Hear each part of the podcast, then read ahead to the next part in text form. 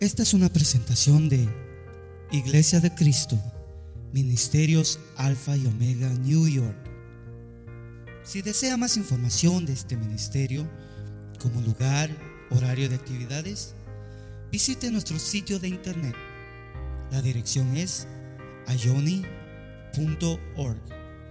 A Y O N. Allí encontrará diferentes recursos y enlaces a nuestras plataformas sociales que deseamos sean de bendición para su vida. Bendiciones. Versículo número 43 y luego vamos a estar leyendo del versículo 47 y 48. Primero Marcos 9, 43 y luego el 47 y el 48. Cuando usted lo tenga, dice amén. Y vamos a estar leyendo todos juntos. Una vez más, Marcos 9, 43. Y así damos la bienvenida a los hermanos y hermanas que nos sintonizan a través de las redes sociales. Dios les bendiga y esperamos que sea de bendición mientras compartimos la palabra del Señor. ¿Lo tenemos ya? Leamos juntos Marcos 9:43. Dice, y si tu mano te es ocasión de pecar, córtala. Te es mejor entrar en la vida manco que teniendo las dos manos ir al infierno, al fuego inextinguible. Ahora vaya al versículo 47 y 48. Y si tu ojo te es ocasión de pecar, sácatelo. Te es mejor entrar al reino de Dios con un solo ojo que teniendo dos ojos ser echado al infierno, donde el gusano de ellos no muere y el fuego no se apaga. Amén. Padre, en esta hora te damos gracias porque tenemos la oportunidad y la libertad de poder reunirnos a estudiar tu palabra, a venir a tu casa y presentar nuestras vidas, nuestras oraciones, nuestras alabanzas, Señor, como una ofrenda para ti. Permite que al meditar en tu palabra pueda tu palabra tener un lugar importante en nuestra mente, en nuestro corazón y que de la manera como tú lo has diseñado vaya moldeando y cambiando nuestra vida, Señor. En el nombre de Jesús te lo pedimos hoy. Amén. Tome su asiento, por favor, amados hermanos. Quiero comenzar hoy haciéndole dos o tres preguntas. La primera es, ¿cuántos creemos que la Biblia es la palabra de Dios? Digan amén. Creemos que la Biblia es la palabra de Dios. ¿Cuántos creemos que Jesús es Dios? Sí, con todo su corazón usted cree que Jesús es Dios. Él vino a dar testimonio de la verdad. Hemos hablado en las ocasiones anteriores, en varias ocasiones anteriores, acerca de la estabilidad que tiene la Biblia, más que un libro, sino que la palabra de Dios, no solamente porque la Biblia da testimonio de ella misma, porque eso sería un razonamiento, lo que le llaman un eh, razonamiento circular, no solamente porque ella lo dice, sino porque hay evidencias de muchas eh, formas históricas, arqueológicas, que dan testimonio de su exactitud. Y eh, además también eh, el cumplimiento profético de lo que está establecido en la Biblia, que se cumplió, y por supuesto también se sigue cumpliendo hoy lo que proféticamente la Biblia ha dicho, y por consecuencia, por una lógica objetiva, sabemos que lo que ha dicho que va a pasar se va a cumplir. ¿Por qué creemos que Jesús es Dios? Porque hay tres opiniones que podrían tener cualquier persona acerca de Jesús. Una, y lo digo esto con bastante cuidado, una, que era un loco, que era un lunático. Dos, que era un charlatán. Y tres, que era quien realmente él decía que era. Yo por el testimonio histórico y no solamente lo que la Biblia dice en los cuatro evangelios que directamente hablan de Jesús, sino por las muchas evidencias que se encuentran externamente, estoy convencido de que era lo que decía ser. Por ejemplo, aquellos que dicen en algún momento, sí, yo creo en Jesús, que era un maestro, era un hombre admirable. Hermano, parece algo bueno, pero se queda corto de la verdad. Porque el creer en Jesús como un maestro, como un hombre admirable, no estamos realmente creyendo en lo que es necesario creer de Jesús. Lo que tenemos que creer es que es Dios, que es el Hijo de Dios, y como lo dice Hechos, no hay otro medio de salvación sino solamente a través de aceptar el señorío de Jesús. Entonces, si yo creo en la Biblia, si yo creo en Jesús y por consiguiente creo en su Evangelio, tengo que creer en lo que Jesús enseñó y lo que Jesús dijo. Y por ejemplo, en una generalidad grande de las personas, no solamente me refiero al ámbito cristiano evangélico, sino a una generalidad del mundo, una gran mayoría del mundo cree en el cielo, muy aparte de los agnósticos, de los ateos, pero una gran mayor parte del mundo cree en el cielo. Va a ver usted que cuando una persona muere, dicen, la gran mayoría, que descanse en paz, Dios lo tenga en su gloria, ya está con Dios, algunos equivocadamente dicen, oh, ahora es un ángel, eso es mentira, ¿no? Los ángeles son ángeles y los hombres son hombres. La otra vez me extrañó, realmente me dio un poquito de tristeza y hasta cierto punto cólera de una persona que al perder a una persona cercana dice que otra hermana le dijo, que su pastor le había dicho, de que era eh, necesario que eh, dejaran ir a la persona, algo así, porque si no la dejan ir, dice, se queda rondando. Y no me extrañó que la persona le hayan dicho, sino que su pastor le había dicho que así era.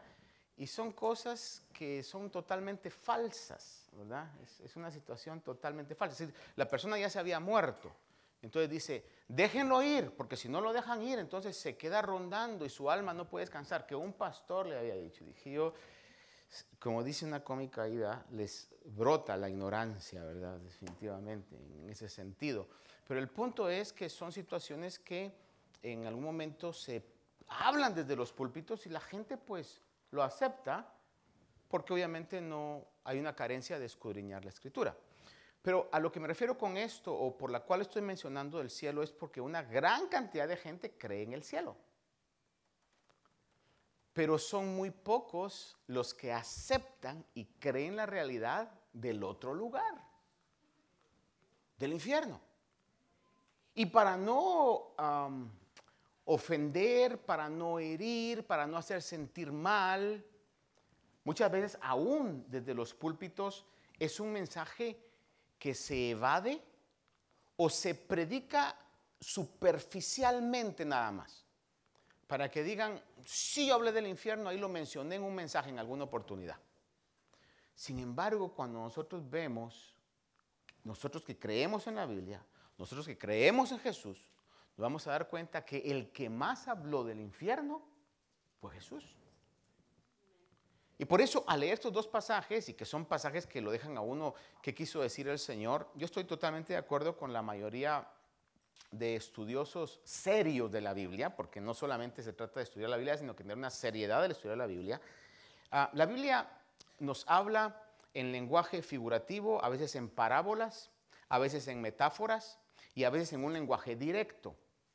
Personalmente estoy convencido, es mi manera personal, que cuando el Señor está hablando aquí, sácate un ojo o quítate la mano, está hablando en un lenguaje figurativo, o sea, a tal punto debes odiar o evitar llegar al, infierno, a tal punto que te sería mejor sacarte un ojo. Ahora, ¿quién va a querer sacarse un ojo? ¿Quién va a querer cortarse una mano? Solamente aquella persona que pueda poner las dos cosas en la balanza y diga, en lugar de ir a parar ese lugar, sería mejor yo mismo mutilarme.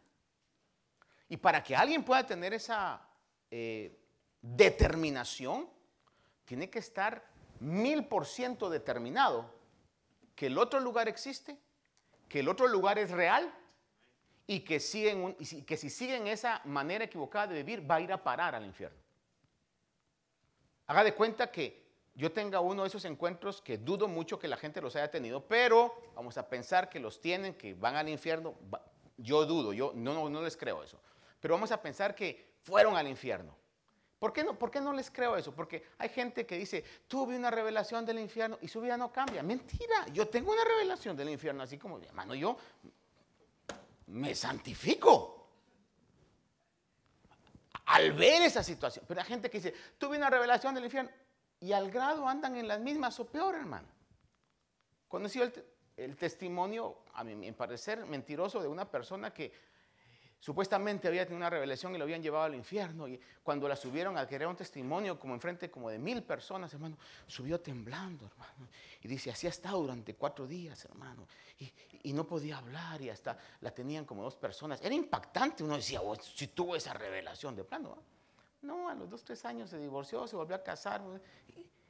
Y, hermano, y uno se pregunta, dice, ¿y eso que tuvo una revelación del infierno? ¿Verdad? Es decir, era una situación, y por eso, por eso y muchas otras cosas más, yo, yo, no creo, porque para, para eso tendríamos que ir a algo que esté establecido en la palabra del Señor y no se encuentra en la palabra del Señor algo. Más que una historia que el Señor habló acerca de un rico y de Lázaro, pero los dos fueron a ese lugar y ya no regresaron. Y el Señor dejó claramente establecido que no se podía hacer eso. Ahora, a lo que lo quiero llevar hoy es, si Jesús, que usted me dijo que creía en Jesús y creía en la Biblia, hizo tanto énfasis en el infierno y lo hizo con este grado de ah, importancia, poniendo ese ejemplo, sería mejor sacarte un ojo, sería mejor cortarte una mano. Es porque para él era importante que los discípulos supieran que ese lugar es real, que ese lugar existe y que ese lugar es un lugar de tormento. Entonces hoy vamos a ver qué Jesús dijo acerca de ese lugar. Yo sé que usted lo sabe, la gran mayoría lo sabemos, solamente quiero recordarle. Porque la gran mayoría de personas está convencida de la realidad del cielo, pero no quieren aceptar la existencia del infierno. Le repito eso. La gran mayoría están convencidas de la realidad del cielo, pero no quieren aceptar la existencia del infierno. Estimado y querido amigo y hermano, si usted cree en el cielo, porque Jesús lo dijo, debe forzadamente aceptar en la realidad también del infierno.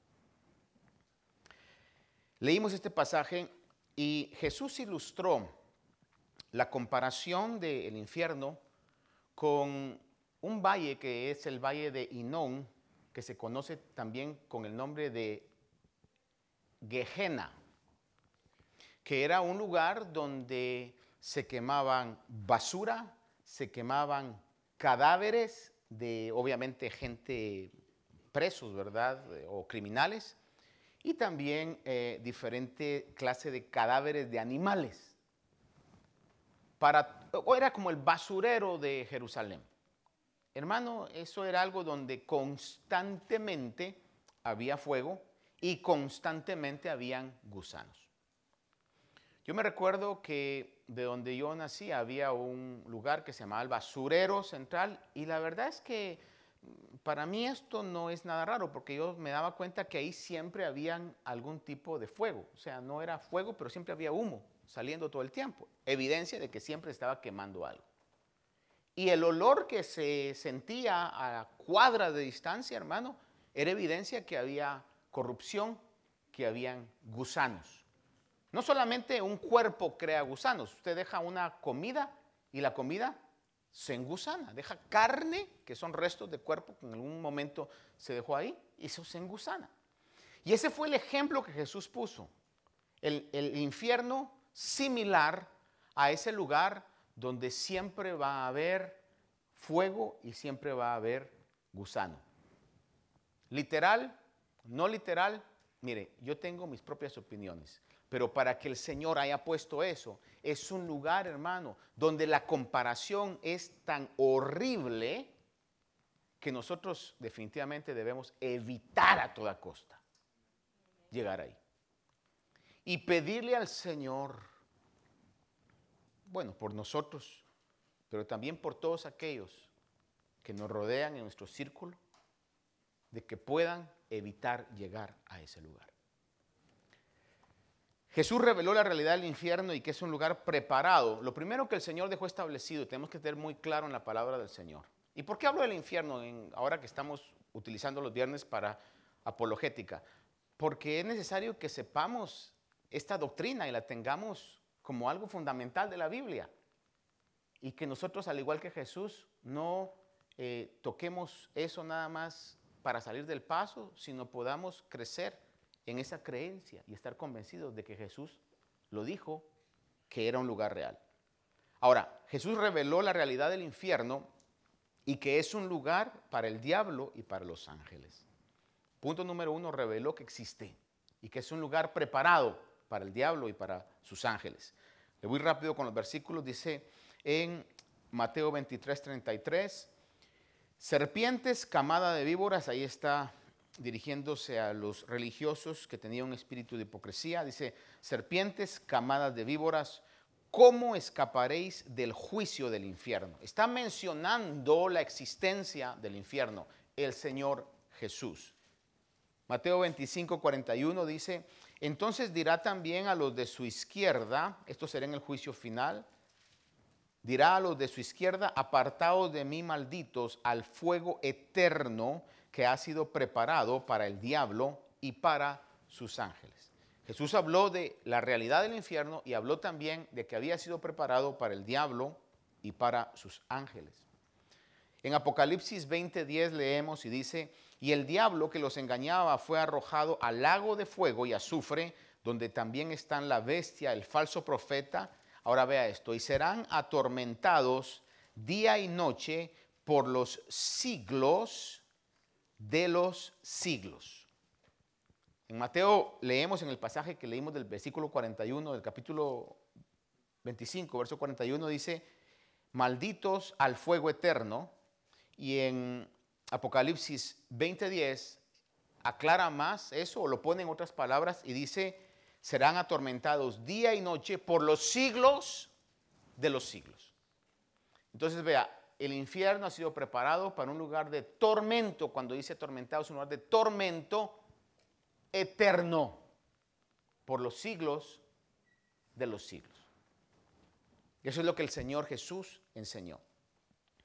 También ilustró el infierno en algún lugar, o en algún momento, perdón, como tinieblas no solamente como un lugar de tormento, sino un lugar de oscuridad densa, como un lugar de tinieblas. Mateo 8:12 dice, pero los hijos del reino, aquí está hablando de aquellos que se consideraban hijos de Abraham, pero que realmente no estaban creyendo en él, no estaban haciendo las obras dignas de arrepentimiento.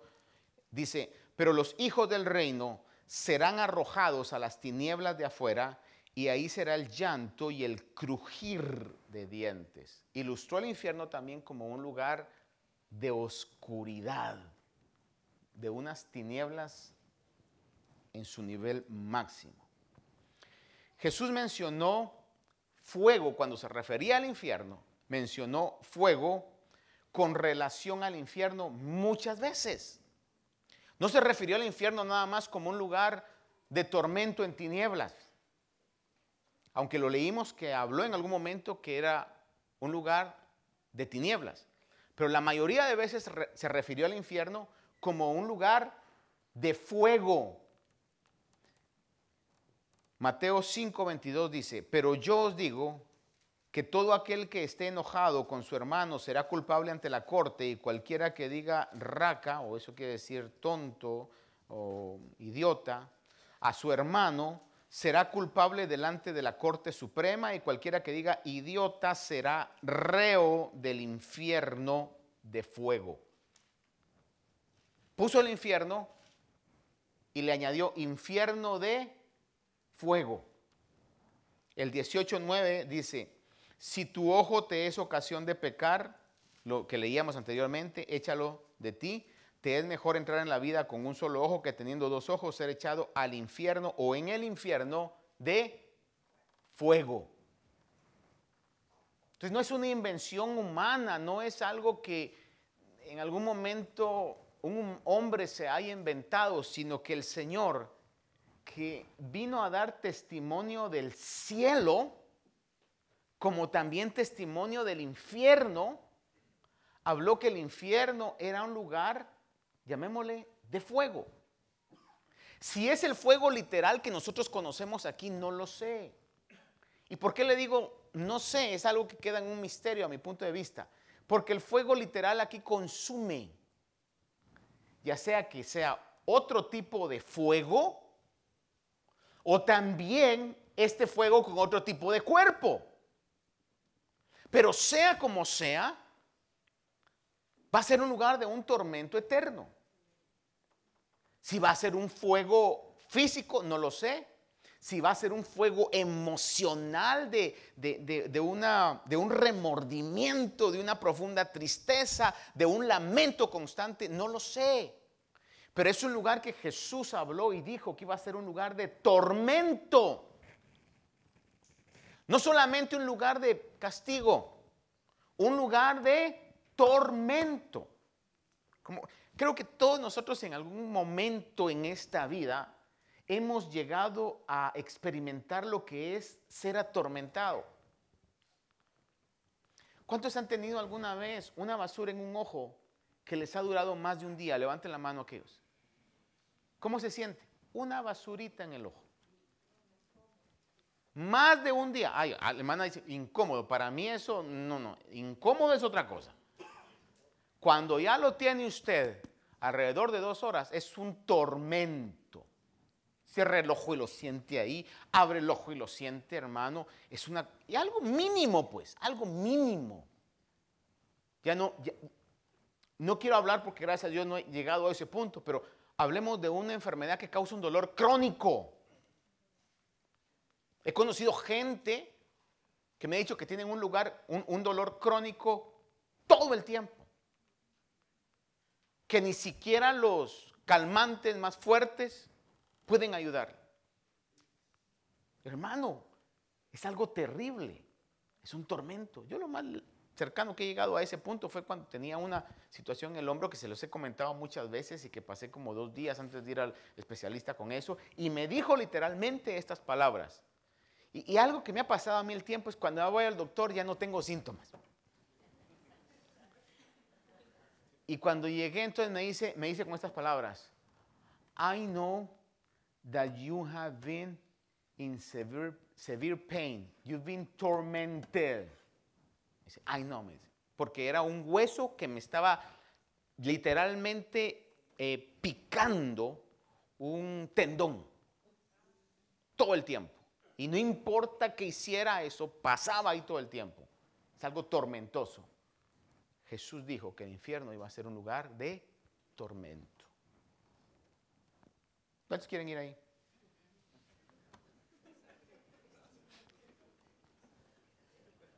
Por eso es, entendemos, que el Señor dijo, si tu ojo te es ocasión de caer, sácalo. Si tu mano es ocasión de caer, córtatela. Porque en la verdad que el Señor reveló dijo, es mejor, vea esto, que entres manco o que entres tuerto al cielo que con tus dos ojos y tus dos manos al infierno. Alguien estará diciendo, pastor, me está asustando. Sí, y es mi objetivo que hoy salgamos asustados. Ese es mi objetivo, que yo salga diciendo, Señor, ayúdame que no me olvide de esta verdad. Y que mi carne, mis pasiones, mis debilidades, que a veces las consentimos tanto, ¿verdad? No sean ocasión para que vayamos a parar a ese lugar. Porque mientras hay vida hay esperanza. Pero una vez se fue, that's it. There are no second chances. Los mentirosos de los católicos, que el purgatorio, para que salga del purgatorio, lo lamento señores, una vez llegó al Hades, ya no sale de ahí. Tuvo la oportunidad, pero la rechazó. Le dio la espalda a Jesús y a su evangelio. Recuerde que el Señor, en su palabra, dice en segunda de Pedro, que Él retrasa su venida como, o, no apresura su venida, como muchos tienen por tardanza, sino lo que Él quiere es que no se pierdan, sino que todos procedan al arrepentimiento. En la gracia o la common grace, la gracia común, Dios todavía está permitiendo que el Evangelio siga siendo predicado, que sigan habiendo personas que entren al reino. Jesús reveló que el infierno es para quienes han rechazado a Dios y se han rebelado contra su señorío y no aceptaron su gracia. Por eso le digo que si alguien dice, oh yeah, I believe in Jesus, he was a good man, that is not enough. Yo creo que Jesús fue un buen hombre, eso no es eh, suficiente, porque si alguien dice, bueno, eh, Jesús fue un buen hombre, entonces tendría que aceptar todo lo que el Señor Jesús dijo. Y él dijo, si fue buen hombre, tengo que aceptar todo lo que él dijo. Y él dijo, no hay otro medio de salvación. Punto. Va a encontrar usted mucha gente que dice, yeah, I believe in Jesus. I, think he was a good man. Pero usted le dice, so if you believe in Jesus, si usted cree en Jesús y cree que fue un buen hombre, entonces usted está de acuerdo que no hay otro medio de salvación para llegar a Dios sino solamente creer en Él. Y no hay ninguna otra religión que pueda salvar sino solamente el Evangelio de Cristo. No, I have my doubts. Yo tengo mis dudas en relación a él. Entonces no cree que fue un buen hombre, porque entonces él estaba mintiendo. ¿Sí me explico? O dijo toda la verdad, o fue un, un mentiroso. O todo lo que dijo Jesús fue verdad, o fue un mentiroso. Y yo, por la evidencia de la Biblia, por la evidencia histórica interna de la Biblia, el testimonio interno de la Biblia y externo de la Biblia, Hoy más que nunca creo que Jesús es el Hijo de Dios. Y si Él habló del infierno en esta seriedad, más me vale a mí creerlo. Y no puedo creer nada más en Él como un maestro, sino que tengo que creer en Él como lo que Él es, el Señor, y aceptar su señorío para ser salvo. Mateo 22, del 1 al 14, le voy a leer rápidamente, dice, Tomando Jesús la palabra, les habló otra vez en parábolas diciendo, el reino de los cielos puede compararse a un rey que hizo un banquete de bodas para su hijo. Y envió a sus siervos a llamar a los que habían sido invitados a las bodas, pero no quisieron venir. De nuevo envió otros siervos diciendo, decid a los que han sido invitados, ved, ya he preparado mi banquete, he matado mis novillos y animales cebados, todo está aparejado, venid a las bodas. Pero ellos no hicieron caso y se fueron uno a su campo, otro a sus negocios, y los demás, echando mano a los siervos, los maltrataron y los mataron. Entonces el rey se enfureció y enviando sus ejércitos destruyó a aquellos asesinos e incendió la ciudad. Luego dijo a sus siervos, la boda está preparada, pero los que fueron invitados no eran dignos. Ir por tanto a la salida de los campos e invitad a las bodas a cuantos encontréis. Y aquellos siervos salieron por los caminos y reunieron a todos los que encontraron, tanto malos como buenos, y el salón de bodas se llenó de comensales. Pero cuando el rey entró a ver a los comensales, vio allí a uno que no estaba vestido con traje de boda y le dijo, amigo, ¿cómo entraste aquí sin traje de boda? Y él enmudeció.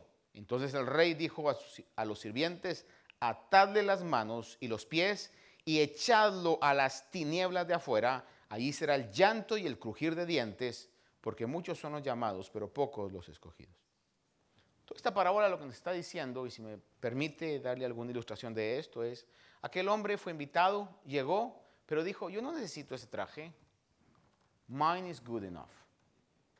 Yo no necesito la justicia de Jesús, mi justicia es suficiente. Yo soy buena persona.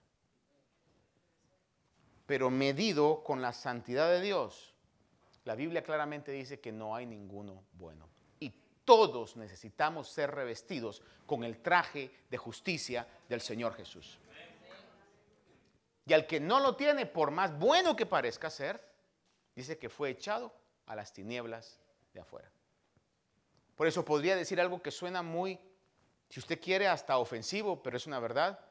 En el infierno va a haber una gran cantidad de gente buena de acuerdo al estándar humano. Y en el cielo va a haber una gran cantidad, yo incluido ahí, de gente mala que siendo malos nos pusimos la vestidura del Señor Jesús, nos revestimos de la gracia de Dios y por esa justicia que no merecíamos vamos a poder estar disfrutando de una gloria eterna. Amén. Lucas capítulo 14, versículo 15 al 24, una vez más, rápido le voy a leer, dice Lucas 14 del 15 al 24. Cuando uno de los que estaban sentados con él a la mesa oyó esto, le dijo, bienaventurado todo el que coma pan en el reino de Dios. Pero él le dijo, cierto hombre dio una gran cena e invitó a muchos a la hora de la cena, envió a su siervo a decir a los que habían sido invitados, venid porque ya todo está preparado. Y todos a una comenzaron a excusarse. El primero le dijo, he comprado un terreno y yo necesito ir a verlo, te ruego que me excuses. Y esta era una gran, una excusa totalmente válida, porque nadie compra un terreno sin haberlo visto. Dice, el otro le dijo, he comprado yuntas de bueyes y voy a probarlos. Te ruego que me excuses. El mismo principio, nadie compraba bueyes sin haberlos probado antes. Como que usted vaya a comprar un carro y no lo ha manejado. Sería el peor negociante que, que ha hecho. A menos que sea carro nuevo, ¿verdad? Y a unos carros nuevos ahora le hacen un test drive para que usted quiera comprarlo. Y el otro dijo, también me he casado y por eso no puedo ir. Cuando el siervo regresó, informó de todo esto a su señor. Entonces, enojado el dueño de la casa dijo a su siervo, sale enseguida por las calles y los callejones de la ciudad y trae acá a los pobres, ahí estamos nosotros, pobres, mancos, ciegos y cojos. Y creo que el Señor utilizó esto para dar a entender nuestra condición espiritual. Pero a la misma vez también, eh, de una u otra manera, nos ejemplifica eh, la gran misericordia de Dios y que no hace excepción de personas. Y el siervo dijo, Señor, se ha hecho lo que ordenaste y todavía hay lugar. Entonces el Señor dijo al siervo, sal a los caminos y por los cercados y oblígalos a entrar para que se llene mi casa. Por si alguien dice, oh, yo decidí entrar. No, Dios en su misericordia y por su gracia absoluta a muchos los obligó a entrar. Así que nadie va a poder decir, ah, yo entré al cielo porque yo elegí. Le van a decir, si te hubieras dado cuenta, te obligaron, chulo. Entraste por pura misericordia. Dice, oblíganlos a entrar para que se llene mi casa, porque os digo que ninguno de aquellos hombres que fueron invitados probará mi cena. ¿Por qué? Porque rechazaron la invitación. Rechazaron la invitación. Y es el principio, hermano, que la palabra nos muestra. Jesús reveló que el infierno es para quienes han rechazado a Dios. Cuando usted da el mensaje de salvación, de acuerdo a lo que la Biblia dice, y alguien lo rechaza, no lo está rechazando a usted, está rechazando el mensaje que viene directamente de Dios. Jesús también reveló que el infierno es un lugar de tormento, como lo hemos visto, y voy a leerle tres versículos aquí o cuatro que revelan eso. Mateo 13, 41, 42 dice, el Hijo del Hombre enviará a sus ángeles y recogerán de su reino a todos los que son piedra de tropiezo y a los que hacen iniquidad y los echarán en el horno de fuego, ahí será el llanto y el crujir de dientes. Esa expresión llanto y crujir de dientes nos está ejemplificando lo que es el infierno.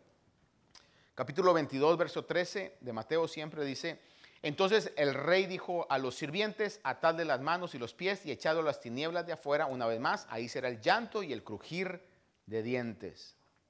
Lucas 13, 27 y 28 dice, y él dirá, os digo que no sé de dónde sois. Apartaos de mí todos los que hacéis iniquidad. Allí será el llanto y el crujir de dientes cuando veáis a Abraham, a Isaac y a Jacob y a todos los profetas en el reino de Dios, pero vosotros echados fuera. Esto nos marca también que ese lugar va a ser un lugar donde va a haber conciencia. Apocalipsis 14, del 9 al 11 dice, entonces lo siguió otro ángel, el tercero, diciendo a gran voz, si alguno adora a la bestia y a su imagen y recibe una marca en su frente o en su mano, él también beberá del vino del furor de Dios que está preparado puro en el cáliz de su ira y será atormentado con fuego y azufre delante de los santos ángeles y en presencia del Cordero. Y el humo de su tormento asciende por los siglos de los siglos y no tienen reposo ni de día ni de noche los que adoran a la bestia y a su imagen y cualquiera que reciba la marca de su nombre. ¿Cuántos creen en la Biblia? Las profecías que ha dicho que iban a pasar han pasado con una exactitud más que matemática. Y si dice que esto va a venir, hermanos, va a pasar. Toda la cristiandad sabe que un día va a surgir el anticristo, el falso profeta. A lo menos toda la cristiandad debería de saberlo, porque así es. Y aquí nos habla que estarán en ese lugar, pero no solamente ellos, sino dice todos aquellos que le adoren también. Por eso le hablaba unos días atrás yo acerca de la importancia que nosotros huyamos de la idolatría. Si algo debe ser detestable para nosotros, es la idolatría. Comenzando con la idolatría a nosotros mismos. Pero el mundo está siendo atraído, atraído a, ser ídolos. Hacen ídolos de deportistas, hacen ídolos de celebridades, actores, cantantes. Espero que usted no, no esté, cuando hay un cantante, ¡ay! Hermano, no sea ridículo, por favor. Miren lo que usted es, es el Hijo de Dios, el único digno de su adoración es Dios. No esté delante de un deportista haciéndole así, hermano. Absurdos. Nosotros, todos. O voy a decir algo, espero no ofender a nadie. No haga ídolos de políticos por más buen trabajo que estén haciendo. No haga ídolos de políticos. Hermano, y lo peor del caso, no haga ídolos de ministros. En la misma casa de Dios, levantando altares, que es un olor detestable para Dios. Por eso es que el mundo que está en ese, pues vea usted, vea usted, la, idolatría es algo que, que, es evidente, evidente, hermano. Si no mire usted las celebridades, gente con un carácter moral malísimo, con una reputación malísima, con nada que tenga un valor eterno, y son miles de gentes, ¡ah! Tan bajo hemos caído como humanidad, alejados de Dios. Si así hacemos con gente que no tiene esos méritos, cuando surja alguien que va a tener méritos, va a lograr arreglar economías, va a lograr a que enemigos acérrimos, hablando no solamente de personas, de países y de regiones, puedan hacer paz. Va a lograr unir a líderes políticos y religiosos con una misma meta, oh, el mundo va a caer a sus pies. Y el Señor dice que la bestia, el falso profeta estarán en ese lugar. Y también todos aquellos que le adoren. Jesús reveló que el infierno es eterno. Es otro punto importante que no podemos dejar de considerar. Reveló que el infierno es eterno. Si yo creo que el infierno no es eterno, debo de asumir y creer también que el cielo no es eterno. Porque de la misma manera como Jesús habló de la eternidad del infierno, también habló de la eternidad del cielo. Dice en Marcos 9:48, donde el gusano no muere y el fuego no se apaga. No dice cuándo porque va a estar siempre. Mateo 25, 46 dice, y estos irán al castigo eterno, pero los justos a la vida eterna. La misma palabra utiliza para los dos, tanto el lugar de castigo como el lugar de gloria. Daniel 12:12 en el Antiguo Testamento habla Daniel en una revelación profética que tiene y dice, y muchos de los que duermen en el polvo de la tierra despertarán, unos para la vida eterna y otros para la ignominia, para el desprecio eterno. Los dos lugares son eternos. Tanto la gloria como el castigo es eterno. Segunda Tesalonicenses 1 del 6 al 10 le leo, dice, porque después de todo es justo delante de Dios retribuir con aflicción a los que os afligen y daros alivio a vosotros que sois afligidos. Y también a nosotros cuando el Señor Jesús sea revelado desde el cielo con sus poderosos ángeles en llama de fuego dando retribución a los que no conocen a Dios y a los que no obedecen el Evangelio de nuestro Señor Jesús. Vea lo importante es, porque si yo digo, ah, sí, yo conozco a Dios, pero la siguiente pregunta es, ¿estoy viviendo obedeciendo el Evangelio? Porque hoy día, hermano, está de moda decir que soy cristiano, pero no tener una conducta apegada a las instrucciones de la palabra de Dios. No me congrego, vivo mi vida como quiero vivir, hago mis propias normas morales. ¿Por qué es importante congregarnos?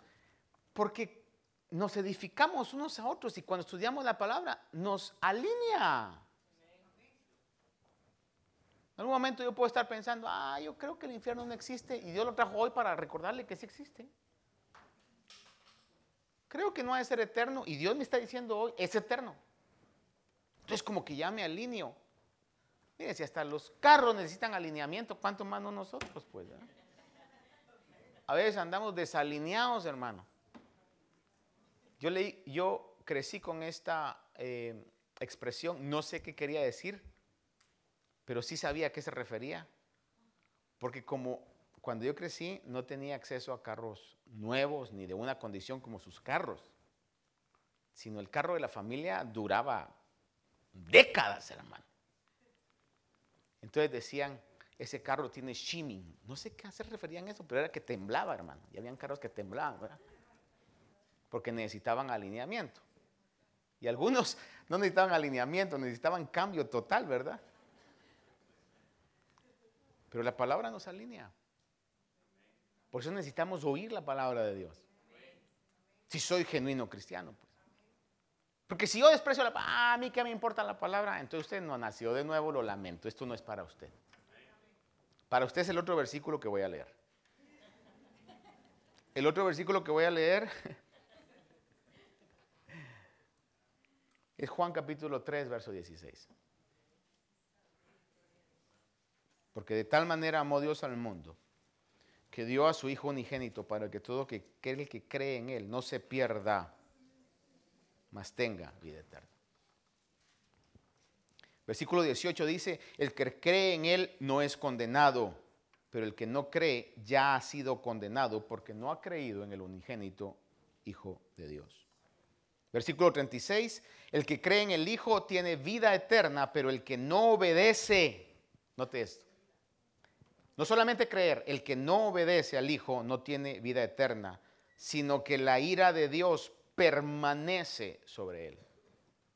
En Romanos dice que éramos enemigos de Dios, pero una vez la justicia de Dios nos vistió, no nos convertimos solamente en amigos de Dios, sino que en hijos de Dios. Por eso Juan habla y dice, mirad cuán amor os ha dado el Padre, que seáis llamados hijos de Dios. Y el 5.24 de Juan dice, en verdad, en verdad os digo, el que oye mi palabra y cree al que me envió, tiene vida eterna y no viene a condenación, sino que ha pasado de qué? Ha pasado de muerte a vida, de muerte eterna a vida eterna. Padre bueno, yo te agradezco hoy. Creo que mis palabras, como las palabras de cada uno de nosotros, quedan cortas, Señor en relación al agradecimiento que deberíamos tener constantemente por una salvación tan grande, Señor. Esperamos que esta meditación haya bendecido su vida. Si desea más información de este ministerio, como lugar, horario de actividades, visite nuestro sitio de internet. La dirección es ayoni.org. A Y O N Y.org. Allí encontrará diferentes recursos y enlaces a nuestras plataformas sociales que deseamos sean de bendición para su vida. Bendiciones.